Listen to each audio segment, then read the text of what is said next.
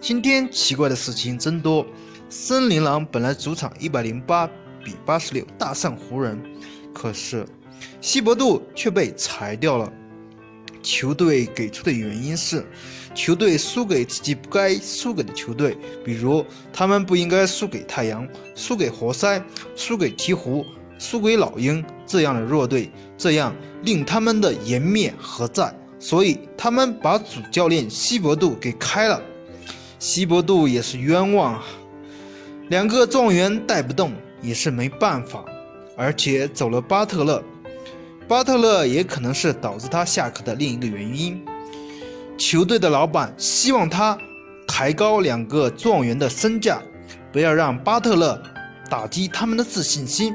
没想到西伯杜默许了巴特勒带领替补狂揍两位状元，这样也让球队忍无可忍，开掉了西伯杜。西伯杜作为工作狂，失去了工作。肯定很痛苦。你问西伯杜走后，罗斯的命运会将怎样？欢迎大家踊跃点赞评论，谢谢大家。